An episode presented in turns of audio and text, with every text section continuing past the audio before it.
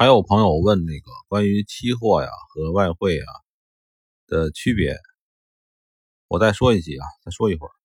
就是说，呃，期货呢，国内的期货啊，国外的有部分期货也是这样，跟股票相类似，是撮合交易，就是说你要去卖一手东西，一定有人去买一手东西，你开户的那个交易所，那个真的是中介，就是它只是中间抽成，就像呢。有时候那个棋牌室里边的，你去棋牌室打牌、打麻将或打什么牌，是吧？你要交那个桌费、台子费，对吧？可以理解为期货呢是这种东西。所以呢，你在国内的任何的期货公司开户都无所谓，因为你的对手不是期货公司，你的对手是，你比如说你要买铜，你的对手是卖铜的那个人，那个人是谁你也不知道。他就组织这样一个交易的场所，这种交易叫做撮合交易，不叫做市商交易。做市商交易是什么呢？做市商交易是，你跟这个做啊，可以好几种词，有一种是坐在那儿的坐，就我坐在那儿不动，我坐在这个，我坐在桌子里边不动，就像一个柜台似的，对吧？就像那个以前那个当铺啊，是那个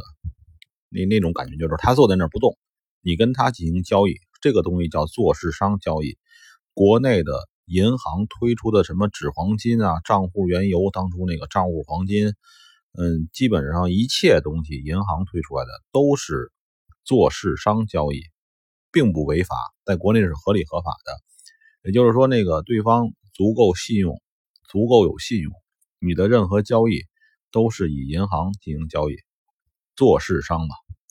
有的时候理解为是做市。就是那个做出那个制造趋势那个做，或者叫造势商、做市商啊，这两个词儿呢无所谓，因为本身国内的金融呢可以说是也没什么系统，对吧？也就是说呢，你跟银行，银行是做市商，你在跟他交易，你赢了是他亏的，你你亏了是他赢的，就这么简单。然后呢，世界上的交易基本上就这两种。做市商交易和撮合交易，咱们的股票，中国境内的股票基本上，呃，基本上就是上有有两个这个交易所嘛，上海交易所股票啊和深圳交易所，这两个交易所所有的股票都去那儿交易，然后呢，他没有功夫去会伺候咱们这些散户，所以呢，他下面有开了很多代理商，什么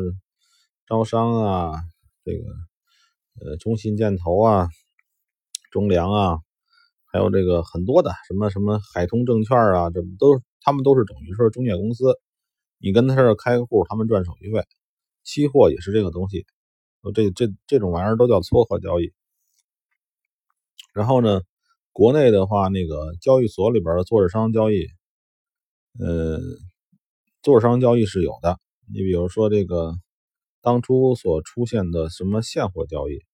就是你买不一定有人卖，对吧？你都是在跟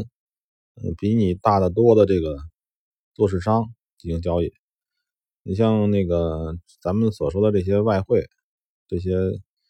这个外汇公司用 MT 四的这种外汇公司，基本上都是这个做市商交易，就是你在跟他交易，就这么简单。别听他们说各种事情。所以呢，如果你你要是钱比较大，我说的钱比较大啊，就是几十万就能就算大了，几十万人民币就算大的，你肯定不要去国外的那些外汇平台交易，这是太搞笑的事情。基本上你找个内盘的期货交易所，随便就期货公司，比如说你本来股票是在招商做的，招商招商证券做的，你就还去找招商期货，还有对应的期货公司。然后，如果你比较习惯于做这个外盘的什么黄金啊，什么内盘也有一样，而且没有利息，手续费更低。就是那个，咱们不叫咱们不叫手续费吧，就是不管是手续费还是点差，总之你当你买卖发生的时候，你的账户就有那种哎交易亏损吧，不管是由于点差引起的，还是由于还还是由于别的原因引起的，就是这个手续费引起的，内盘基本上都比外盘还要更少。就是期货里边，不过期货就是手数比较大。中国内盘的手数是一千克，大概是和黄金的话就是大概零点，嗯，大概是零点三手，大概这样一个概念。行吧，这个概念的话